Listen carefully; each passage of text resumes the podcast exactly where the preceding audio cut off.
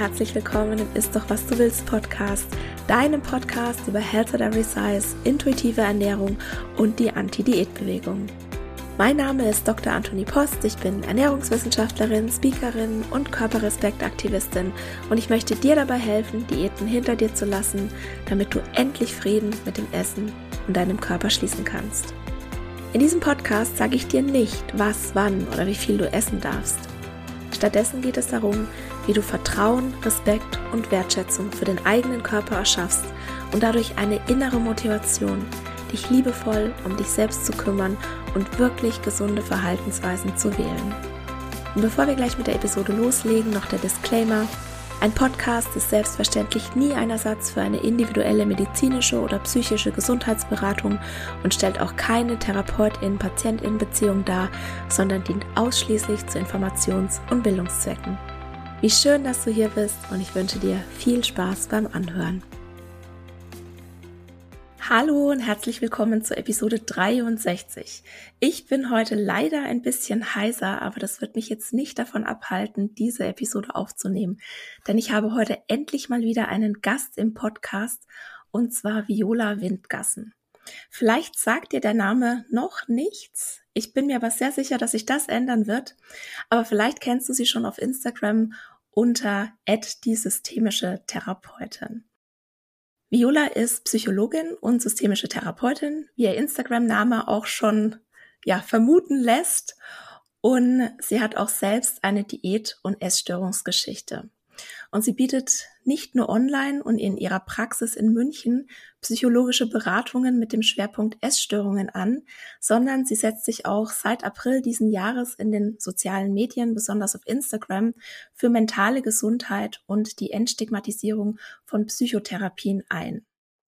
Ich bin ein großer Fan ihrer Arbeit und ich bin sehr gespannt, was noch alles von ihr kommen wird. Liebe Viola, herzlich willkommen im Ist doch was du willst Podcast. Ich freue mich so sehr, dass du heute hier bist. Ja, danke schön. Ich freue mich auch sehr. Danke für das tolle Intro. Richtig gut. Dass du sogar äh, bemerkt hast, dass ich seit April auf Instagram bin. Ja, ich habe extra nochmal nachgeguckt, weil du ja. ja noch gar nicht so viele Posts hast, aber ich finde einfach jeden Post von dir so toll und die treffen so voll ins Schwarz und ich lerne auch ganz viel von dir und ich habe irgendwie so das Gefühl, du warst schon immer da. Dankeschön. Freut mich. Viola, ich habe jetzt schon ein bisschen was zu dir gesagt, aber würdest du dich auch noch mal kurz selbst vorstellen? Ja, genau. Also, ich bin Psychologin, ich bin systemische Therapeutin. Ich habe die dreijährige Weiterbildung gemacht, vom DGSF zertifiziert. Ähm, und ich habe eine Weile in der Beratungsstelle für Essstörung gearbeitet, dann in der Jugendhilfe und genau, bin aus München, schon, schon immer gewesen. Ich habe mal einen kurzen Ausflug nach Heidelberg gemacht, da habe ich meinen Master gemacht, aber ansonsten bin ich sehr verwurzelt hier in München. Du bist systemische Therapeutin. Das finde ich total spannend. Da werden wir auch noch gleich drauf kommen, was eine systemische Therapeutin macht. Aber würdest du vielleicht jetzt erstmal erklären, was ist denn überhaupt systemische Therapie? Also, systemische Therapie zu erklären ist gar nicht so leicht, aber ich probiere es mal, mich auch knapp zu halten. Bei der systemischen Therapie werden wird das System mit einbezogen, also die Menschen, die drumherum sind. Und das kann ganz klassischen Familiensystem sein. Das kann ein berufliches System sein, die Kollegen, der Chef und so weiter. Das kann in der Schule sein, das kann eigentlich überall sein. Also überall befinden wir uns in einem System. Und wenn es irgendwo Probleme gibt, jetzt sagen wir mal, eine Person hat irgendeine Schwierigkeit, dann guckt der systemische Therapeut erstmal auch auf das Umfeld. Was hat das Umfeld damit zu tun? Und betrachtet nicht isoliert die einzelne Person, sondern schaut sich an, was, womit könnte das zu tun haben? Was könnte es für eine Funktion im System haben? Wo sind da vielleicht irgendwie Verstrickungen? Ähm, also die Systemiker sehen die Schwierigkeiten als Ausdruck der Beziehungsbedingungen im System. Ich habe ja selbst schon mit der systemischen Beratung Erfahrung gemacht und zwar zum einen als Klientin oder Patientin und jetzt zum anderen auch, weil ich mich in der Zertifizierung zur Ernährungsberaterin auch sehr dafür interessiere und ich kann da Seminare wählen, in denen es eben um systemische Therapie geht und systemische Beratung. Und was ich sehr, sehr spannend finde, ist, dass du ja eine systemische Haltung einnimmst. Und ich glaube, dass es gerade im Bereich Essstörungen, im Bereich Antidiät eigentlich perfekt passt. Kannst du mal kurz erklären, was denn an der systemischen Haltung so besonders ist? Ja, ähm, also die systemische Haltung ist besonders, weil jetzt, also nicht nur, wie ich gerade schon erklärt habe, das Umfeld mit einbezogen wird, sondern weil das in der Regel auch eine sehr neugierige Haltung ist, so eine nicht wissende Haltung, eine forschende Haltung, vor allem auch eine nicht wertende Haltung. Insofern ist das in dem Bereich ganz interessant, also auch jetzt in der klassischen systemischen Therapie, wenn man jetzt keine Approbation hat und keine Kassenzulassung, ist es nicht so wichtig, welche Symptome sich genau zeigen. Das heißt, ähm, es ist, man muss nicht in die Diagnosekriterien passen, sondern es reicht, wenn man einfach mit einer Not kommt und die eigene Not ist halt so groß, wie sie sich nun mal anfühlt. Und das ist in der systemischen Haltung das, was, was es irgendwie ein bisschen ausmacht. Also, dass man Symptomträger ist und dass man nicht das Problem ist und dass man sich eben anguckt, womit hat das zu tun, dass es vielleicht Probleme gibt. Mit Essen, mit, mit Ernährung, mit dem Äußerlichen, mit der Körperakzeptanz und so weiter. Mhm. Ich finde es total spannend, dass du ja eigentlich in der systemischen Therapie, also so habe ich die Erfahrung jetzt gemacht, korrigiere mich da gern, gar nicht so andere Fragen stellst, aber sehr, sehr anders auf Fragen reagierst. Also wie du das gerade schon gesagt hast, eben dieses wertschätzende, dieses neugierige, auch dieses lösungsorientierte Denken zu haben. Ne, Im Vergleich zu einer Psychoanalyse, wo man dann ja eher in die Vergangenheit reingeht und halt guckt, wie ist man zu dem Menschen geworden? Also was ist damals passiert, dass einen jetzt zu dem Menschen hat werden lassen, der man jetzt ist das finde ich eben so den, diesen Unterschied, dieses Wertschätzende, dieses Neugierige, dieses Nicht-Wertende und auch so dieses, ja, du bist nicht das Problem, sondern an dir zeigt sich eigentlich nur das Problem. Und ich habe auch so das Gefühl, das ist ja oft bei Essstörungen so, wenn eine Person in der Familie eine Essstörung entwickelt, dann wird ja ganz oft irgendwie darauf therapiert, so, oh, was ist das Problem im Essen? Aber ich glaube, dass in den meisten Fällen das Essen gar nicht das Problem ist, sondern dass du schon eine bestimmte Familienstruktur hast, die dann eventuell etwas mit auslöst. Genau. Also ähm, was mir immer wichtig ist zu sagen, ist, dass also Eltern fühlen sich oft schnell angegriffen, wenn man sagt, die Essstörung hat mit dem Familiensystem zu tun es geht da nicht um Schuld. Also es geht nicht darum, dass jetzt irgendwer an, an der Essstörung schuld ist, sondern man sagt so, dass das Essen ist nicht das Problem, sondern die Essstörung ist ein gescheiterter Lösungsversuch, um irgendwas zu zeigen, um irgendwas auszudrücken, um Verstrickungen zu lösen, um, um Verbindung zu schaffen. Also das kann alles Mögliche sein. Aber ja, genau, das hat schon vermutlich was mit dem Umfeld zu tun. Für was kann denn da die Essstörung Ausdruck sein? Also was kommt denn bei dir in der Praxis da häufiger vor? Oder kann man das gar nicht so pauschal sagen? Ähm, pauschal kann man es natürlich nicht sagen, aber man kann so ein paar Häufungen sehe ich immer wieder, dass zum Beispiel Jugendliche sich schwer aus dem Familiensystem rausbewegen können, die Bindung da sehr stark ist und die Bindung auch aufrechterhalten wird durch eine Essstörung. Also dass sie so der Klassiker nicht so richtig erwachsen werden wollen.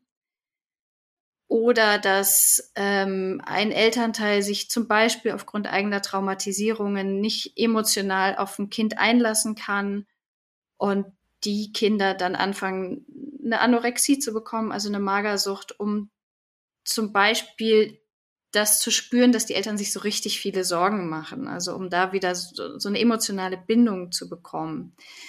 Oder ich sehe es öfter bei bulimischen PatientInnen, dass die einen starken Perfektionismus haben, eine große Erwartung von zu Hause mitbringen und das dann auch erst in einem späteren Alter sich auswirkt in eine Bulimie, weil die eben so gar nicht perfekt ist. Und da können die ihre Emotionen drüber ausle ausleben und mal ein bisschen loslassen.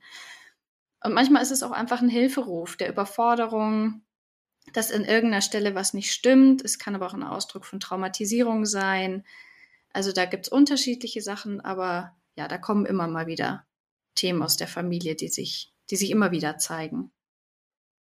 Ich habe jetzt beispielsweise auch FollowerInnen, die sagen zum Beispiel von sich, bei mir ist eigentlich nie was Schlimmes in meiner Kindheit passiert. Also ich, na, so dieses, ich habe eigentlich überhaupt kein Trauma und trotzdem habe ich so große Probleme mit meinem Essverhalten oder mit meinem Körperbild. Siehst du das auch bei dir in der Praxis? Ja, also das sehe ich schon. Da kommen auch PatientInnen, die dann sagen, ähm, bei mir ist eigentlich alles gut. Ich verstehe das überhaupt nicht, warum ich seit ich ein Kind oder seit ich ein Teenager bin, ähm, so große Essprobleme habe. Und dann fangen wir da an, ein bisschen zu forschen. Da gibt es dann auch ganz schöne Methoden, so das Familienbrett zum Beispiel. Da kann man dann die Familie aufstellen oder wer sonst noch irgendwie wichtig ist und dazugehört. Und dann einfach mal das Essen dazustellen oder die Diät oder die, den Körper, was auch immer halt das Thema ist. Und da sieht man dann schon, womit das möglicherweise zu tun haben kann. Vielleicht hat die Mutter Diätverhalten ähm, vorgelebt oder immer mal wieder einfließen lassen, dünn sein ist gut, dick sein ist schlecht. Das kann sich dann schon auch in die, in die Köpfe so ein bisschen reinbrennen und dann auch was machen. Oder mir fällt gerade eine Geschichte ein, zum Beispiel, dass in der Familie eigentlich soweit alles gut ist, aber nie so richtig Emotionen gelebt werden konnten. Aber dass dem Patienten und Patientinnen gar nicht so richtig bewusst ist, weil das Normalität war und die erst durch die Spiegelung in meiner Praxis quasi da eine Rückmeldung dafür, dazu bekommen, dass sie gar nicht so richtig spürbar sind und über vieles Essen sich selber dann anfangen zu spüren. Und da aber noch nie eine Verbindung hergestellt haben zwischen diesen Themen.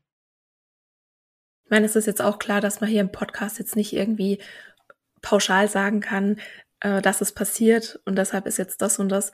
Aber ich habe dich das jetzt gefragt, weil das eben ganz oft die Rückmeldung ist und dann geben sich viele dann auch selbst die Schuld so ich, ne, ich habe jetzt da irgendwelche Probleme aus dem Nichts erschaffen und jetzt leidet die ganze Familie drunter und dass man da einfach mal so ein bisschen den Druck nehmen kann, das ist mir wichtig, weil ich es halt schon, weil ich halt schon glaube, dass schon auch jedes Verhalten, auch wenn es jetzt vielleicht überhaupt nicht sinnvoll erscheint, irgendeinen Sinn hat oder eben in der Vergangenheit irgendeinen Sinn gehabt hatte.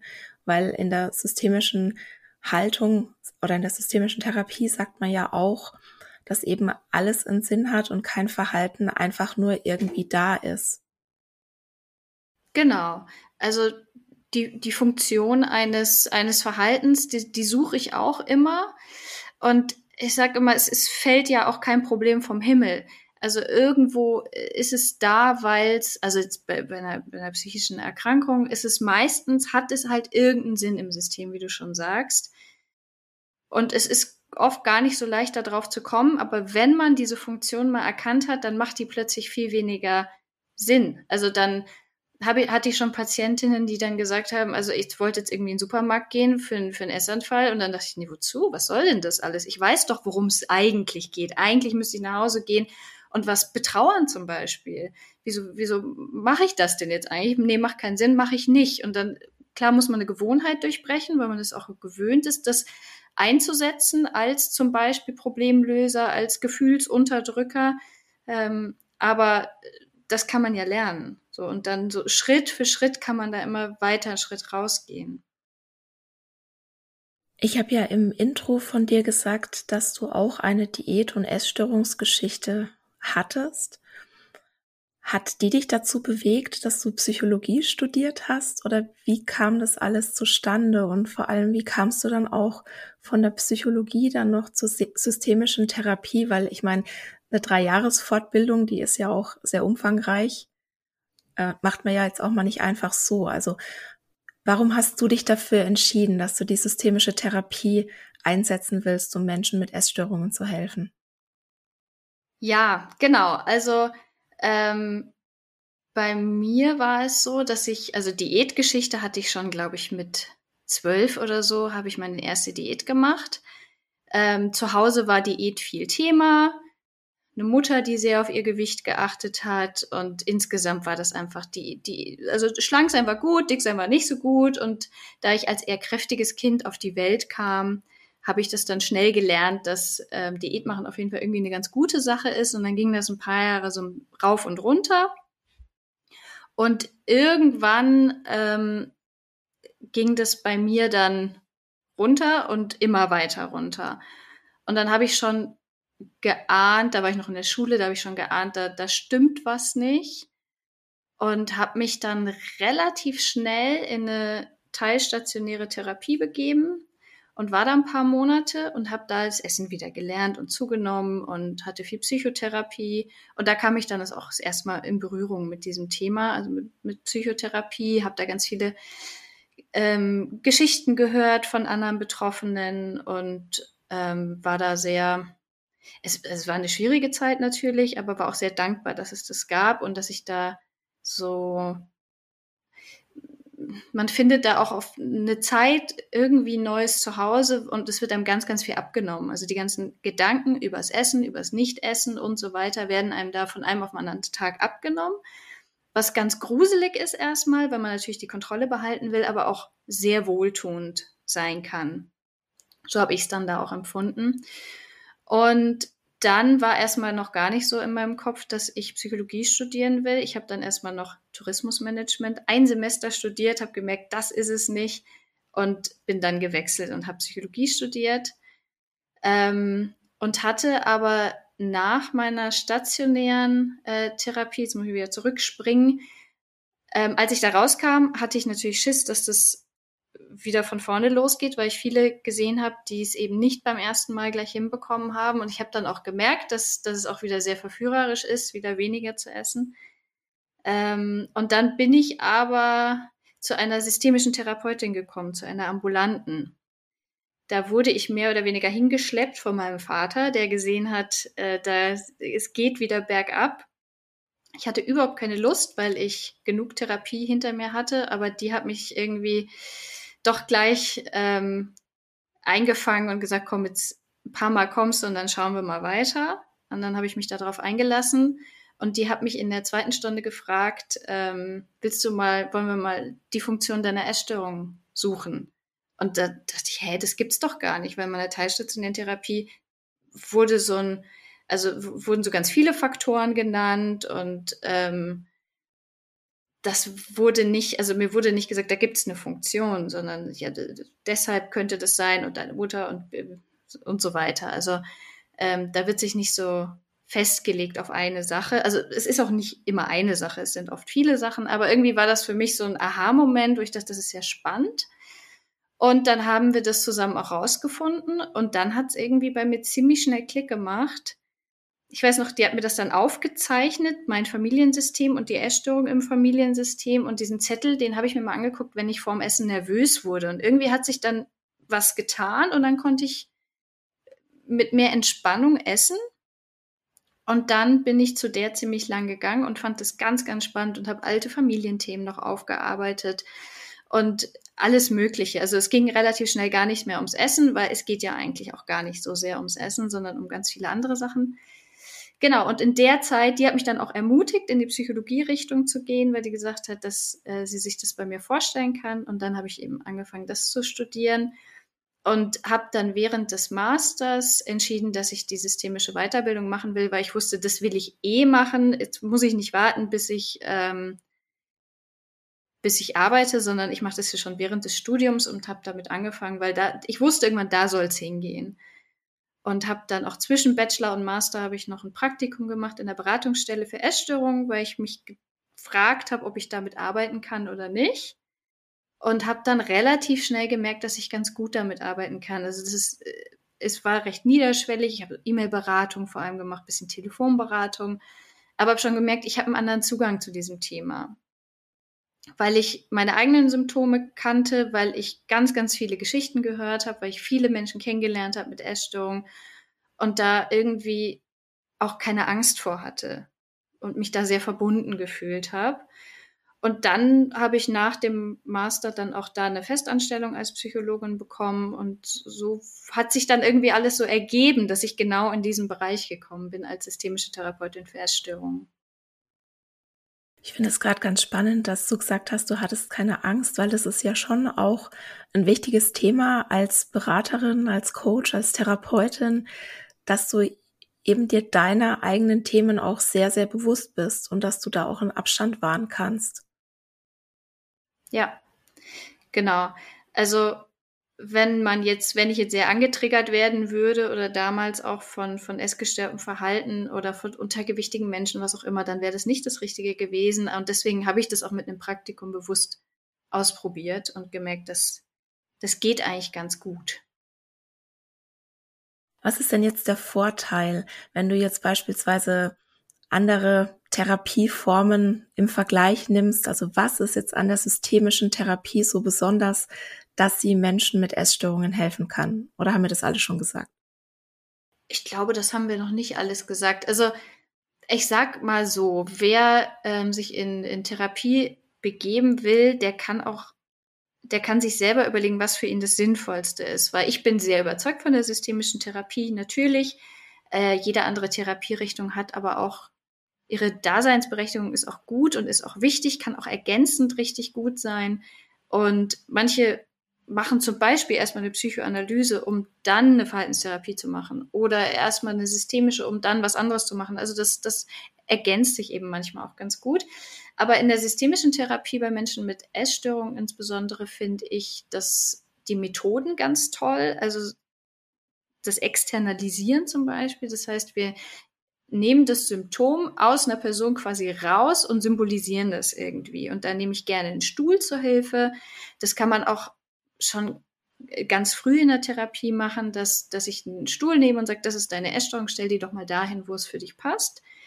Und gib dir ein paar Eigenschaften und wie findest du die und wo wäre vielleicht ein besserer Platz.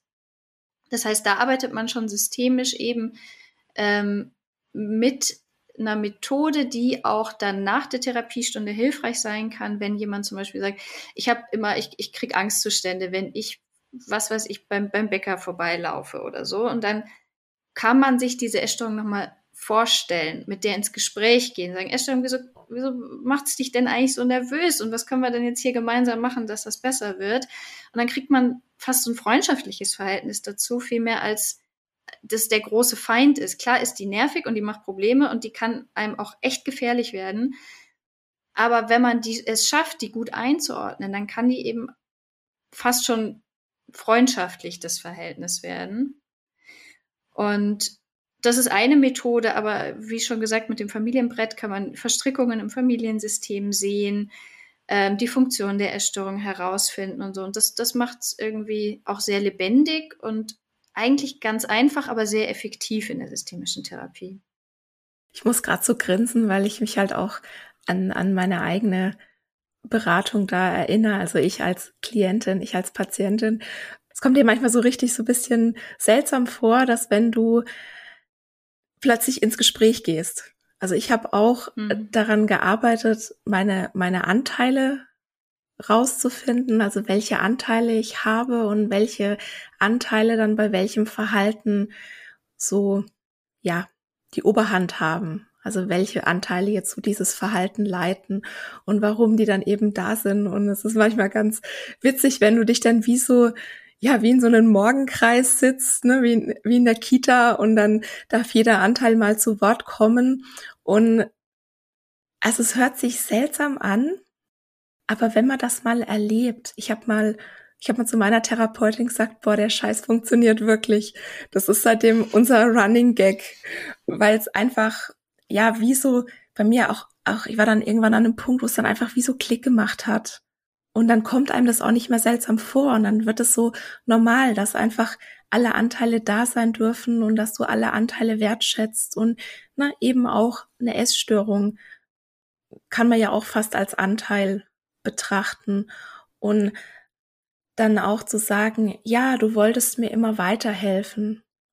Und also, ne, da wirklich dann auch erstmal Danke zu sagen und dann aber zu gucken, brauche ich dich eigentlich noch? Es gibt ja dieses Buch, das heißt Die Frau, die im Mondlicht aß. Das kennst du ja bestimmt auch. Mhm. Ne, wo sie da die, ähm, die Essstörung, glaube ich, mit so einem Treibholz vergleicht, ne, wo du so einen reißenden Fluss sozusagen runterschwimmst und du klammerst dich da an dieses Treibholz, um nicht zu ertrinken. Und das ist sozusagen das Symbol für die Essstörung. Und dann kommst du irgendwann unten an in diesem See und dann klammerst du dich immer noch an dieses Treibholz, weil du halt so Angst hast zu ertrinken. Dabei ist die Bedrohung eigentlich gar nicht mehr da. Und da dann auch zu sagen, danke Treibholz, du hast mich gerettet, aber jetzt brauche ich dich nicht mehr, jetzt kann ich alleine. Das finde ich einfach so was Spannendes bei dieser systemischen Haltung. Und ich bin auch, also du merkst vielleicht auch, ich bin auch total begeistert davon. Also ich überlege tatsächlich auch langfristig, ob ich mich da in der Richtung nochmal weiterbilden will, weil je mehr ich davon selbst als Patientin, aber eben auch als Beraterin oder früher als Patientin, aber jetzt auch dann eben als Beraterin erlebe, umso mehr bin ich wirklich davon überzeugt, dass es gerade bei Essstörungen, gerade bei Anti-Diät-Themen einfach so, so hilfreich sein kann. Absolut, ja. Und du hast ja jetzt gerade eben schon das Externalisieren angesprochen, was ich sehr, sehr spannend finde. Und ein anderer wichtiger Bestandteil der systemischen Therapie ist ja auch das Reframing, dieser Perspektivenwechsel. Kannst du dazu mal was sagen? Wie funktioniert es genau? Was muss man sich darunter vorstellen? Also das äh, Reframing, wie du schon sagst, dient dem Perspektivenwechsel. Das heißt, es ist also eine Umdeutung, eine Umrahmung von, von Dingen. Und das kann man durch Fragen erreichen. Also zum Beispiel, ähm, was hat die Essstörung denn, denn für gute Eigenschaften? Das ist allein schon so eine Frage, die die meisten Leute schon total irritiert am Anfang, weil sie sagen, die ist doch nur Scheiße. Ähm, das kann man aber auch durch andere Methoden. Also zum Beispiel auch das Externalisieren dient auch zu, für einen Perspektivwechsel, aber ganz klassischerweise hat das Reframing, ist, äh, wird eher durch, durch Fragen ähm, angeregt. Also dass auch der, der Patient, Klient am besten selbst darauf kommt, was es denn vielleicht noch für eine andere Perspektive auf zum Beispiel ein Problem geben kann. Was sind denn das für Fragen? Also eine hast du ja gerade genannt, was ist gut an der Essstörung? Oder vielleicht auch, ne, warum kann eine Essstörung nützlich erscheinen? Was wäre denn, was wären denn da noch andere Fragen? Hm, zum Beispiel könnte man sagen, was nützt dir denn das Mehrgewicht? Wofür, wofür schützt es dich möglicherweise? Oder was wäre gewesen, wenn die Essstörung nicht da gewesen wäre? Wer wäre für dich da gewesen? Was, was hättest du in der Zeit getan, in der du mit der Essstörung beschäftigt warst, zum Beispiel? Du hattest letzten total spannenden Post, der geht auch so ein bisschen in diese Richtung, ne, wann oder warum kann eine Essstörung oder warum kann auch ein Mehrgewicht in Anführungszeichen nützlich sein oder nützlich erscheinen. Und bei diesem Post ging es um Krankheitsgewinn. Magst du mhm. mal erklären, was Krankheitsgewinn ist? Ja, also in dem Post habe ich das ähm, ein bisschen weiter auseinandergenommen. Es gibt den primären, sekundären und tertiären Krankheitsgewinn. So also kompliziert will ich es jetzt gar nicht machen. Es geht darum, was eine Krankheit vielleicht einem bringen könnte. Also, dass eine Krankheit nicht nur was Schlechtes ist, sondern eventuell auch was Gutes ist und manchmal hält einen das Gute in der Krankheit drin. Also ein ganz klassisches Beispiel ist als Kind, man ist erkältet muss nicht in die Schule, sondern kriegt vielleicht mittags sogar noch Pommes oder so. Also das haben wir wahrscheinlich alle irgendwie mal gelernt. Oder man ist krank zu Hause und die Eltern sind total gestresst deswegen und finden das eher nervig, dann hat man da keinen hohen Krankheitsgewinn von. Und bei einer Essstörung zum Beispiel kann der Krankheitsgewinn sein, was wir vorhin schon gesagt haben mit den Funktionen, dass man zum Beispiel nicht erwachsen werden muss, dass man sich nicht gewissen Aufgaben stellen muss, dass man keine Verantwortung übernehmen muss in gewissen Punkten, dass man ähm, sich sicherer fühlt. Solche Dinge können ein Krankheitsgewinn sein. Es wird ja auch oft dann Menschen in der Essstörung vorgeworfen, sie würden ja jetzt hier nur die Aufmerksamkeit wollen. Genau. Also nein, das, das finde ich, muss man ganz deutlich sagen, dass es darum nicht geht. Auf, also man muss das ein bisschen natürlich ein bisschen differenzierter betrachten und auf verschiedenen Ebenen betrachten. Natürlich gibt's die, die Aufmerksamkeit wollen, aber nicht, nicht von außen, nicht von der Gesellschaft, sondern vielleicht von, von der Mutter, wie ich es vorhin schon gesagt habe, die, die sie nie gesehen hat. Ja, das kann sein. Ähm, die meisten schämen sich aber sehr für ihre Essstörungen möchten die auch gern im Verborgenen halten, ähm, sind da überhaupt nicht stolz drauf und machen das nicht, um Aufmerksamkeit zu bekommen, sondern weil sie irgendein inneres Leid haben, irgendeine innere Verstrickung, die, die sich nicht anders lösen lässt als mit einer Essstörung, weil Spaß macht eine Essstörung nie. Ja, ich habe so provokativ gefragt, weil ich einfach wusste, dass du was in die Richtung antwortest und es einfach nochmal ganz, ganz deutlich machst, dass es nicht ja, dass es eben nicht so einfach ist und dass man das sehr differenziert betrachten muss und nicht einfach sagen kann. Das ist ja auch was, wo ich mir immer denke, so, oh, ne, wenn dann jemand sagt, ja, ist doch einfach mehr oder ist doch einfach weniger. Ja, wenn das so einfach wäre, dann wird man es ja machen. Genau. Und was, was finde ich, was auch immer mal wieder gesagt werden sollte, ist, wenn jemand aussehen wollte wie ein Model, dann würde er aufhören zu hungern, wenn er so dünn ist wie ein Model. So, also wenn man jetzt Anorexie und, und sowas ähm, sich das anschaut, das hat damit nichts zu tun. Also das hat nichts mit einem Schlankheitsideal zu tun. Ja, ist, also ich habe mal eine Studie gehört, ähm, auf Curacao gibt es keine Essstörung, weil dort die Körperakzeptanz eine ganz andere ist und das Körperideal, das hat mal jemand erforscht. Also es hat schon irgendwas mit unserem westlichen Körperideal zu tun, aber nicht vorrangig. Also das ist das, was an der Oberfläche ist, was das Symptom ist, was sich zeigt, aber die Ursache ist einfach eine andere. Ich habe das auch mal so ähnlich gehört. Ich glaube, es war auf den Philippinen, dass vor 1995, glaube ich, war, das wurde da ähm, Kabelfernsehen oder Satellitenfernsehen eingeführt und vorher waren Essstörungen so gut wie unbekannt und danach nahmen die wohl rapide zu, also gerade auch eine Bulimie. Und ich glaube aber auch, dass es eher dann so ein ja ein, ein Ventil ist, das dann zusätzlich geschaffen wurde, dass vielleicht früher das sich irgendwie, ja, also die Symptome sich irgendwie anders gezeigt haben oder sich so, so eine Herausforderung irgendwie anders entladen hat und wir halt jetzt zu diesen Schönheitsidealen einfach noch, ja, so eine Möglichkeit leider dazu bekommen. Und was, also was ich auch was ich ganz oft sag, auch jetzt gerade in letzter Zeit, wir sehen immer nur die Essstörungen.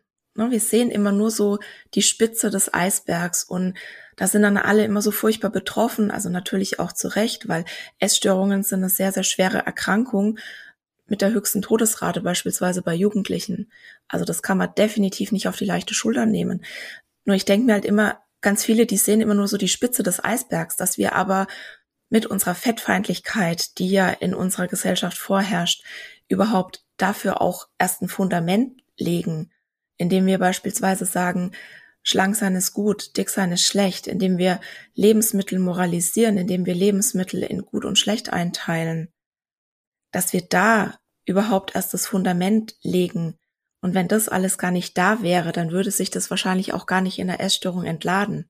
Ne, vielleicht in irgendwas anderem was ich damit sagen will, es ist einfach ein un, un, unglaublich komplexes Thema, wo man jetzt auch gar nicht einfach sagen kann, okay, da hat jemand eine Essstörung und das ist der Grund.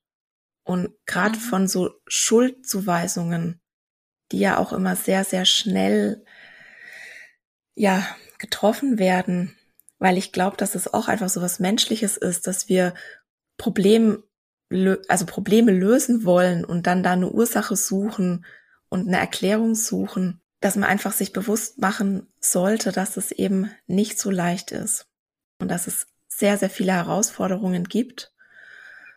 Was sind denn so deine größten Herausforderungen in deiner Arbeit? Also herausfordernd ist natürlich, gerade wenn man jetzt auf die Essstörung guckt, dass eben nicht nur diese psychische Komponente da ist, sondern dass auch die körperliche ähm, Komponente und die Ernährung einfach eine Rolle spielt. Das heißt, wenn also Patienten mit einem BMI, da muss man halt leider den BMI auch nutzen, unter 16 haben Schwierigkeiten, in eine, in eine ambulante Therapie zu kommen, beziehungsweise brauchen die dann noch eine ärztliche Bescheinigung in der Zeit und so weiter. Ähm, und das macht es auch, weil du, was du gerade schon gesagt hast, ist einfach die psychische Erkrankung mit der höchsten Sterberate, die Anorexie. Das macht es für einen ambulanten Therapeuten natürlich immer so ein bisschen schwer, weil man natürlich Angst hat um die Leute, weil man die begleiten kann, aber ja nur diese eine Stunde oder anderthalb Stunden in der Woche und nicht im Alltag. Das heißt, die müssen auch noch an eine Ernährungsberatung eigentlich angebunden sein und an einen Arzt angebunden sein, damit man da wirklich arbeiten kann und die müssen einen riesigen Willen haben.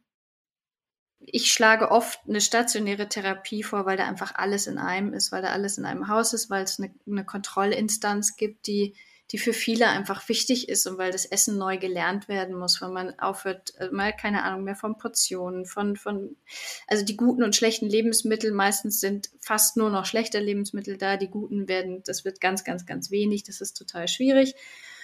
Und da ist es für mich als Therapeutin natürlich auch eine Herausforderung, das zu unterscheiden, wer, wer könnte das ambulant auch schaffen und wer nicht, wen schicke ich weiter, aber das wollen die ja auch oft nicht, weil dann werden sie aus ihrem Umfeld gerissen, dann müssen sie die Schule eine Weile unterbrechen oder das Studium oder was auch immer gerade ist. Ähm, woanders hin, die haben Angst, dass sie sich in der stationären Therapie zu sehr vergleichen mit anderen. Also diese Angst höre ich immer. Am Ende ist es aber eigentlich eine Unterstützung, eine gegenseitige, die dort passiert.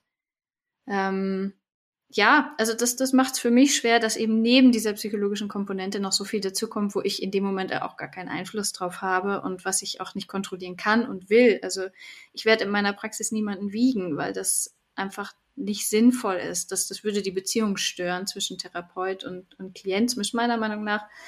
Insofern muss es das, also das muss einfach eine interdisziplinäre Geschichte sein.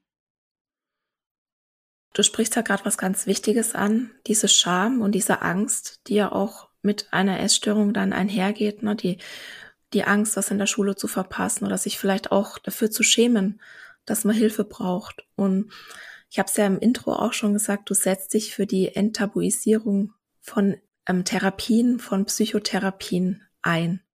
Was genau machst du denn da? Na, ich glaube, dass für mich der größte Schritt war, mit meiner eigenen Geschichte rauszugehen und zu sagen, ich hatte das, ich weiß, wie sich's anfühlen kann, aber ich sage es, um als gutes Beispiel voranzugehen, dass das nicht peinlich sein muss. Also, dass auch jemand, der in so einem Bereich arbeitet, die Geschichte mitbringen kann, was so ein bisschen kontrovers diskutiert wird, komischerweise, weil ich finde, ich bin, ich bin eben das beste Beispiel und ich ich habe ein anderes Verständnis für psychische Erkrankungen, weil ich weiß, wie sich es eben anfühlen kann. Und dann habe ich mich irgendwann entschieden, damit so rauszugehen, dass ich eben zum Beispiel den Instagram-Kanal gegründet habe und da von Anfang an über meine Geschichte geschrieben habe, ähm, damit das mehr Gehör findet, damit die Leute sich vielleicht weniger schämen. Vielleicht denkt ja jemand, ach, wenn, wenn die die Geschichte erzählen kann, dann kann ich das auch. Dann kann ich vielleicht meinen Freunden mal sagen, wie es, dass es mir schlecht geht. Dann kann ich vielleicht mal sagen, ich hätte gerne Psychotherapie oder ich, ich schaue mich um oder um Hilfe fragen, meine Beratungsstelle gehen. Das ist, das ist ein großer Schritt, weil man sich ja auch eingesteht, ich habe selber nicht geschafft. Ich bin, also viele denken, sie wären, sie wären zu schwach oder sie sind äh, irre oder, also es gibt immer noch viele Vorurteile auch gegen Therapie und Psychotherapie. Und ich möchte immer, also ich möchte dafür sorgen, dass es normaler wird, dass es wie ein Gang zum Arzt wird. Für mich macht es total Sinn, weil wenn du ja irgendwas totschweigst, dann gibst du dem ja unglaublich viel Macht. Ich finde es eher hilfreich, wenn du das nachvollziehen kannst, wie sich Menschen gefühlt haben. Also ich hatte beispielsweise auch jetzt gerade die Woche wieder ein Beratungsgespräch, wo mir meine Klientin halt ihre Geschichte erzählt hat und ich habe die ganze Zeit nur genickt und habe mir gedacht, ja genau, ja genau, ja genau so war das bei mir auch, ja genau. Und die konnte sich dann beispielsweise gar nicht vorstellen, dass sie also dass jemals Lebensmittel die Macht über sie verlieren. Und dann habe ich eben auch gemeint, du, ich kann das so gut nachvollziehen, weil bei mir war das sehr, sehr ähnlich. Und sie dann nur so, echt jetzt? Und ich so, ja, Lebensmittel haben keine Macht mehr über mich. Und ich habe auch gedacht, als ich an dem Punkt war, an dem du jetzt warst, dass es niemals eintreten wird bei mir. Also es ist auch immer so ein bisschen eine Gratwanderung. Also ich kann schon auch verstehen, dass es kontrovers diskutiert wird, weil wovon ich mich ja auch gerne distanziere, ist so dieses Denken, ich hab's geschafft, dann schaffst du es auch. Ne, weil es bei mir geklappt hat, dann musst du es jetzt auch klappen. Also da ist schon immer so ein schmaler Grad zwischen ja, Verständnis und dann jemandem was auferlegen, was vielleicht auch dann noch mehr Druck erzeugt. Und es ist mir dann auch immer ganz wichtig zu sagen, ja, bei mir hat's geklappt. Du bist eine ganz andere Person.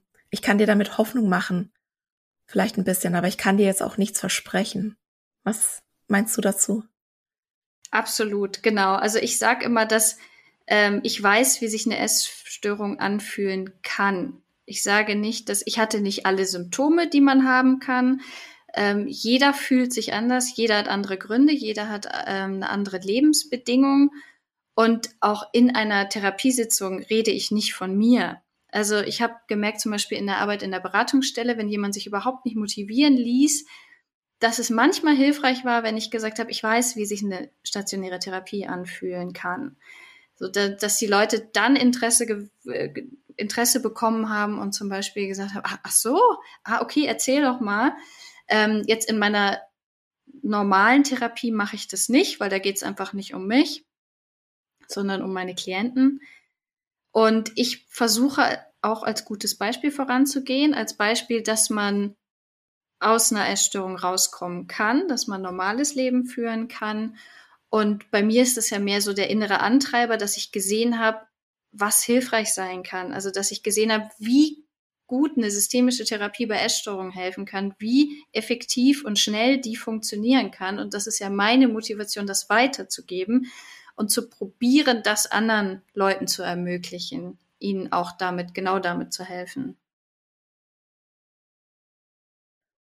Was ich ganz oft höre, so als Rückmeldung von, von FollowerInnen, von HörerInnen, ist, ob ich denn unterscheide, wann hört denn eine Diät auf, wann fängt ein essgestörtes Verhalten an und wann fängt die Essstörung an. Machst du da so eine Unterscheidung? Dadurch, dass ich nicht ähm, diagnostizieren muss, quasi, ähm, mache ich da erstmal keine Unterscheidung. Aber es ist natürlich wichtig, wenn man Schwierigkeiten hat, da vielleicht selbst eine Unterscheidung zu treffen. Und das kann man an so ein paar Punkten festmachen. Also zum Beispiel, wenn man eine Diät macht, dann kann man auch mal einen Tag damit aussetzen. Dann kann man auch mal sagen, ach, heute Abend ist irgendwie ein Geburtstag, da esse ich aber den Kuchen und morgen geht's weiter, ist alles in Ordnung. Ich würde so sagen, mit gestörtem Essverhalten wird das schon schwieriger. Da fragt man sich, ob man den Kuchen denn vielleicht wirklich essen muss, ob man da vielleicht nicht irgendwie auch drum rumkommen könnte. Und wenn man jetzt eine Essstörung hat, also ich gehe jetzt mal von der Anorexie aus, ähm, würde man den Kuchen nicht essen, würde man sich Ausreden einfallen lassen, warum man da vielleicht nicht hingehen kann oder man hat schon gegessen, man hat eine Intoleranz, was auch immer. Also da gibt es dann viele Wege und Möglichkeiten. Und man kann natürlich auch mal in die gängigen Diagnosebücher schauen und, und schauen, äh, erfüllt man da Kriterien? Wie weit ist es denn eigentlich schon? Aber ich finde es wichtig, sich mal ganz ehrlich zu fragen, habe ich noch eine Wahl? Oder habe ich die eigentlich nicht mehr? Ist da eine innere Stimme so stark, die macht, die, die macht diese innere Stimme mir so ein schlechtes Gewissen, wenn ich mal von irgendeinem Plan abweiche, wenn ich mal keinen Sport mache, wenn ich mal dies, wenn ich mal das mache. Oder auch habe ich Essanfälle und, und erbreche danach. Das ist keine Diät. Das ist kein gestörtes Essverhalten. Das weist schon sehr stark auf eine Essstörung hin. Oder habe ich regelmäßig Essanfälle? Esse ich heimlich? Erzähle ich niemandem davon? Das, das sind Hinweise darauf, dass was auf jeden Fall nicht stimmt. Genau, ich gehe da auch immer, also ich werde es ja auch gefragt, ne, was kann man denn Regeln in der Ernährung haben? Und dann sage ich, klar kannst du Regeln in deiner Ernährung haben, wenn du, wie du sagst, die Wahl hast. Wenn die bei dir keinen Leidensdruck verursachen. Es gibt ja Leute, die haben Regeln in der Ernährung und denen fällt es leicht, sich daran zu halten, die fühlen sich gut dabei, die, die haben da keine Probleme mit. Ne? Also man muss natürlich auch wirklich ehrlich mit sich sein, ob du dich wirklich gut fühlst dabei und ob du wirklich da keine Probleme mit hast. Aber ich kenne tatsächlich Leute, das sind dann so, ja, die mögen vielleicht keine Süßigkeiten, die essen es einfach nicht gern und dann, ja, weil sie es einfach nicht mögen und die haben da keinen Leidensdruck damit, die haben da kein Problem damit und das ist immer das, was ich halt denke, dass du, für mich ist tatsächlich jede Diät schon in einem gewissen Maße ein essgestörtes Verhalten, weil du halt bei Diäten ganz häufig deine Bedürfnisse unterdrückst oder ignorierst und gerade auch viele Diäten deinen, deinen existenziellen Bedürfnissen ja wirklich gegenüberstehen, entgegenstehen. Und ja, ich frage mich auch immer, ist es so wichtig zu unterscheiden? Und ich denke mir eigentlich relativ, es ist relativ egal, weil wenn dir dein Essverhalten einen Leidensdruck macht, dann ist eigentlich immer die Zeit schon da, sich Hilfe zu holen. Aber für manche ist diese Unterscheidung wichtig, weil ja auch viele gerade in der Essstörung denken, sie sind noch gar nicht krank genug, um überhaupt um Hilfe zu fragen. Ja, das denken eigentlich alle. Also sie sind nicht krank genug ähm, und sie würden jemand anderem den Platz wegnehmen. Und wenn ich wenn sich allein schon jemand darüber Sorgen macht, würde ich sagen, da ist es auf jeden Fall schon mal Zeit, ernsthaft darüber nachzudenken, eine Therapie zu beginnen, weil der Leidensdruck ja scheinbar schon relativ hoch ist. Und wie du schon sagst, man kann das gut am Leidensdruck festmachen. Und wenn jemand zum Beispiel jetzt nicht äh, ganz eindeutige Symptome einer Essstörung zeigt, aber zwischen schon jahrelang zwischen Diät und ähm, zu viel Essen zum Beispiel hin und her springt und da einfach ein großes Leid hat und nicht die Balance findet, dann wird es ja auch irgendeine Ursache haben. Dann kann man da ja auch hinschauen, dann kann man da auch mal therapeutisch drauf gucken, womit das eigentlich zu tun hat, dass, dass da kein, keine Ruhe einkehrt. Und auch diese Menschen sollen sich Hilfe holen. Also finde ich total sinnvoll, sich an so einem Punkt auch Hilfe zu holen. Man muss nicht im starken Untergewicht sein, man muss nicht mehrere Essanfälle in der Woche haben, weil dann sollte man sich eh überlegen, ob man nicht eine stationäre Therapie auch beginnen möchte. Aber ja, die meisten fühlen sich nicht krank genug für eine Therapie, egal aus welcher Richtung sie kommen. Leider, weil es aber auch so, ja, so, so stigmatisiert ist. Deshalb bin ich auch so froh, dass es Menschen wie dich gibt vom Fach, die sich auch dafür einsetzen, dass diese Stigmatisierung in dem Bereich aufhört, dass es normal ist, um Hilfe zu fragen, dass es normal ist, eine Therapie anzufangen, dass es eben auch jetzt kein Zeichen von Schwäche ist, wenn man Hilfe braucht, sondern da ja auch ganz viel Stärke dazu gehört, überhaupt nach Hilfe zu fragen also was ich ganz oft auch so als Rückmeldung bekomme, ist zum einen so dieses, ich bin eigentlich gar nicht krank genug und zum anderen natürlich diese riesige Angst vor der Gewichtszunahme. Hast du das bei deinen Patienten wahrscheinlich auch, oder?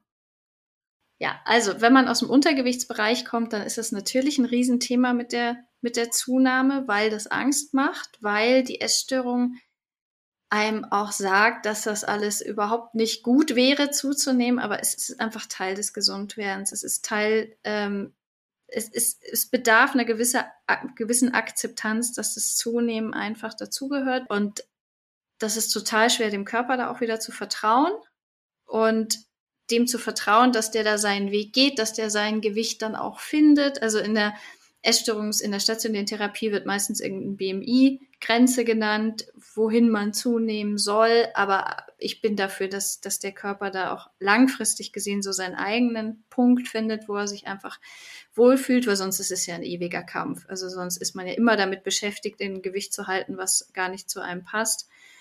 Ähm, und das ist ein Prozess, der ist nicht leicht. Also das will ich gar nicht beschönigen, sondern der, der bedarf schon auch viel Mut und Motivation und man kann auch da ein bisschen für sorgen, dass man sich wohler fühlt. Also viele Essgestörte verlieren total den, den Bezug zum eigenen Körper.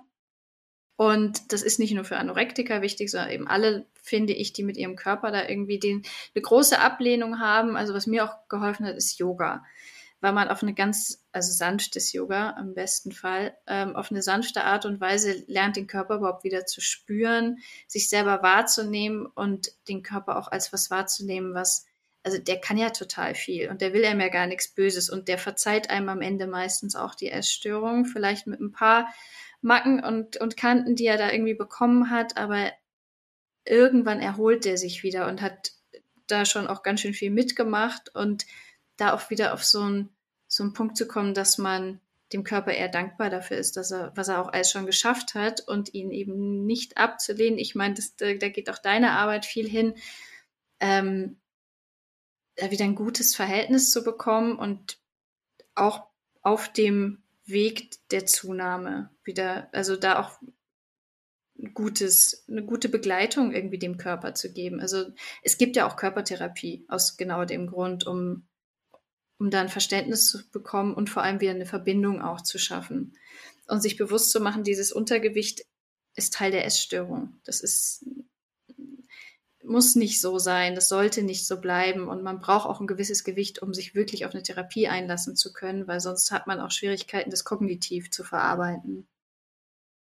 Genau, du hast jetzt auch gerade gesagt, wenn man aus dem Untergewicht rauskommt und ich bin sehr dafür, dass wir mal eine Gewichtszunahme auch wirklich normalisieren. Also jetzt gerade auch beispielsweise in so einer Zeit, wie wir sie gerade jetzt haben, wo sehr, sehr viele Menschen wirklich auch an ihre Grenzen kommen.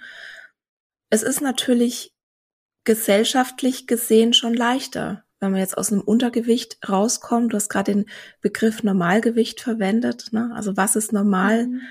Übergewicht, über welches Gewicht, das wird sozusagen ja noch akzeptiert, ne? Mhm. Dass du jetzt in einen, in einen BMI-Bereich zunimmst. Also ich rede ja nicht gerne über BMI-Bereiche und so, aber das, ne, es gibt jetzt gerade das Thema her. Es wird gesellschaftlich akzeptiert, wenn du in einen BMI-Bereich zunimmst, der als Normalgewicht klassifiziert wird.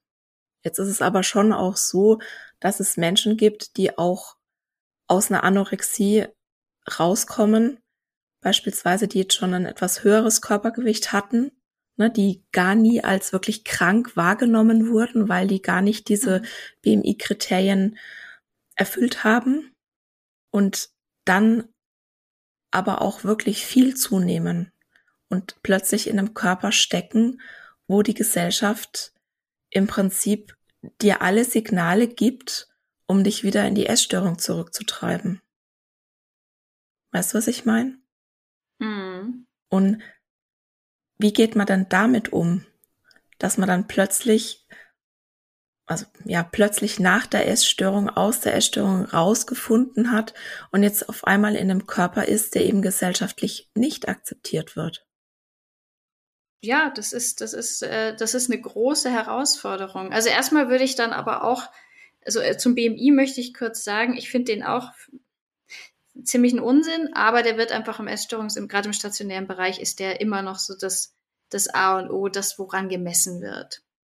So, das heißt, da muss man sich irgendwie mit beschäftigen, leider. Also ähm, ich tue es jetzt bei meinen äh, ambulanten KlientInnen nicht. Also das äh, ist, interessiert mich äh, ehrlich gesagt da auch gar nicht so sehr. Ähm, und wenn jemand aus einer Magersucht heraus ins zum Beispiel starke Übergewicht gerät, dann kann das auch eine Symptomverschiebung sein, dann kann der ins Binge-Eating gerutscht sein. Das passiert gar nicht so selten. Das heißt, da muss man dann auch hingucken, was sind denn die Gründe dafür? Ist das jetzt einfach ein, das Gewicht, womit der Patient sich irgendwie, womit der Körper des Patienten sich irgendwie eingefunden hat? Ist das aufgrund eines Essverhaltens ohne große Regeln ähm, entstanden oder ist das eben wieder krankhaft? So, das ist wichtig. Ähm, aber klar, also wenn man irgendwann einen Körper hat, der vielleicht gesellschaftlich nicht so richtig gut in die Norm passt, ist das immer eine Riesenherausforderung, damit umzugehen. Und da kann man sich ein paar Fragen stellen. Also was, was habe ich denn für Glaubenssätze, die ähm, Menschen beschreiben, so oder so, also ähm, in einem Untergewicht, in einem Übergewicht, wie auch immer. Also was, was, was habe ich denn da vielleicht gelernt und was was macht es mit mir, nicht reinzupassen oder vermeintlich nicht reinzupassen. Ähm, ich finde, da kann man sich auch, also ganz bewusst auch mit Dingen beschäftigen, zum Beispiel mit Instagram-Kanälen, die sich damit beschäftigen, finde ich total sinnvoll, sich hin zu hinterfragen, was gucke ich mir denn eigentlich den ganzen Tag an? Sind es sehr, sehr schlanke Menschen und irgendwie so, so ein Bild, wo ich unbedingt hin will, aber die Anstrengung einfach sehr, sehr groß ist? Oder sind es alle anderen Menschen, also ganz, ganz normale Menschen und die können mehrgewichtig sein und die können normalgewichtig sein, die können untergewichtig sein, wie auch immer. Ähm, aber dass ich, dass, dass man sich da nicht so blenden lässt von, von dem Bild. Aber andererseits ist halt die Gesellschaft gerade noch nicht so weit, als dass alle Körperformen gleichermaßen akzeptiert werden. Leider. Aber in, in meiner kleinen Bubble eben schon, weil ich mich auch damit beschäftige und mir lieber eben das anschaue, wo ich, ähm, wo ich mir alle Körperformen gerne anschaue oder bin ich da eben auf, auf eine Sache eher fokussiert. Aber man kann auch therapeutisch an, an einer Selbstakzeptanz arbeiten, dass man sich vielleicht weniger stören lässt von dem, was von außen kommt, weil das können wir nicht beeinflussen. Wer da vielleicht auf der Straße einen dummen Spruch macht, das ist, das wird passieren, immer wieder, leider. Ähm, da muss natürlich irgendwo eine gesellschaftliche Aufklärung her, aber ich kann ja nur das leisten, dass ich meinen Klienten und Klientinnen dabei helfe, sich selber so zu nehmen, wie sie sind und das und Strategien zu finden, damit umzugehen. Ich sehe das ganz genauso. Wir müssen das System ändern, weil es ist nie der Körper das Problem, sondern einfach immer nur die Gesellschaft. Aber bis es soweit ist und das wird leider eben auch noch eine Weile dauern, müssen wir ja auch Menschen ermächtigen, mit der Situation gut umzugehen. Und ich würde das absolut unterstützen, dass ich sage, Accounts zu entfolgen, die dir irgendwie das Gefühl geben, du bist nicht gut genug, du bist nicht schön genug, du bist nicht schlank genug, du bist nicht genug einfach und stattdessen Accounts zu folgen, die dich empowern und gerade beispielsweise ein Account, der mir da jetzt gerade eingefallen ist, auch eine Frau, die aus einer Essstörung rausgekommen ist und jetzt eben in einem Körper steckt, der gesellschaftlich nicht mehr so akzeptiert wird, leider, ist at the Shira Rose. Also ich verlinke das auch unbedingt in den Show Notes. Bin ich ein ganz, ganz großer Fan von ihr. Und wenn mir da noch jemand einfällt, werde ich auf jeden Fall das auch noch in den Show Notes verlinken. Ich würde dir jetzt gern ganz zum Schluss noch eine Frage stellen, die ich fast allen meinen Gästen hier im Podcast stelle, wenn ich es nicht vergesse. Und zwar ist die Frage, was bedeutet denn Körperrespekt für dich? Körperrespekt bedeutet äh, für mich dem Körper den Respekt zu geben, den er auch irgendwie verdient. Also der macht ja wahnsinnig viel, ohne dass wir viel, also wir müssen ihm natürlich irgendwie den, den Treibstoff liefern, aber sonst macht er alles quasi alleine. Und das ist schon Wunderwerk. Und ich finde, als das darf er auch gesehen werden. Und das ist für mich so Körperrespekt, also den, den so zu respektieren, wie er, wie er auch sein möchte und wie er halt nun mal ist und ihn auch mal machen lassen. So, so ein bisschen loslassen, ohne ihn permanent verändern zu wollen, optimieren zu wollen, sauer auf ihn zu sein, weil der, der will einem echt nichts Böses. So, der, der will einen eigentlich nur am Leben halten. Mehr, mehr hat er ja gar nicht vor. Und da finde ich, das, da darf man ihm auch echt mal für danken. Das perfekte Schlusswort. Viola, magst du noch mal kurz sagen, wo man dich finden kann? Ja, man kann mich finden äh, auf Instagram, die.systemische.therapeutin oder auch auf www.diesystemischetherapeutin.de, alles zusammengeschrieben. Da findet man eigentlich alle Angebote und alles, was, was noch wichtig ist. Bin sehr gespannt, was von dir noch alles kommen wird.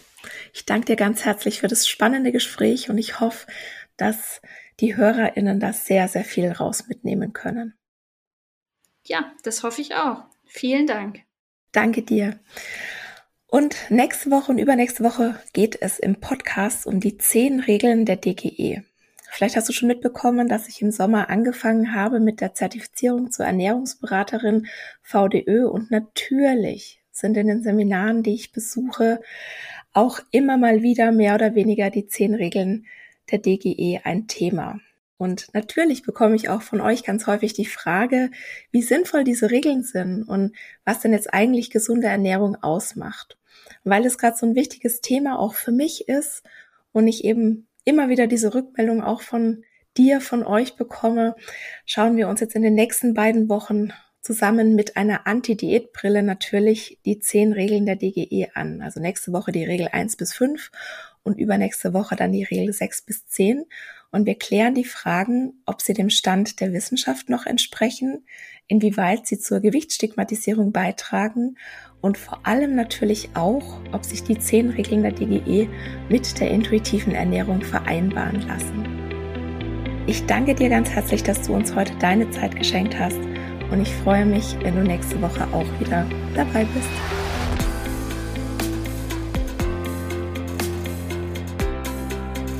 Und das war's für heute. Ich danke dir von Herzen fürs Zuhören und hoffe, dass dir die Episode gefallen hat und dass du ganz viel für dich mitnehmen konntest. Um wirklich Frieden mit dem Essen und deinem Körper zu schließen, ist es wichtig, dass du deine Bedürfnisse kennst. Eine Diät scheint auf den ersten Blick eine gute Möglichkeit zu sein, das eigene Bedürfnis nach Sicherheit und Kontrolle zu befriedigen. Ganz nach dem Motto, indem ich mein Essverhalten kontrolliere, habe ich auch mich selbst und mein Leben im Griff. Das ist aber ein Trugschluss. Tatsächlich gefährden Diäten und ganz allgemein Essensregeln die Erfüllung deiner Bedürfnisse. Warum das so ist und was du stattdessen tun kannst, das erfährst du im neuen Freebie Bedürfnisfinder das du dir ab sofort kostenlos auf meiner Homepage www.antonipost.de herunterladen kannst. Im Bedürfnisfinder ist ein Bedürfnistest enthalten sowie praktische Übungen, eine Anleitung zum Journaling und natürlich eine Journaling-Vorlage, die dich unter anderem dabei unterstützen werden, dich wieder mehr mit deinem Körper zu verbinden und immun gegen Diätversprechungen zu werden. In diesem Sinne, isst doch was du willst und alles Liebe, deine Antonie.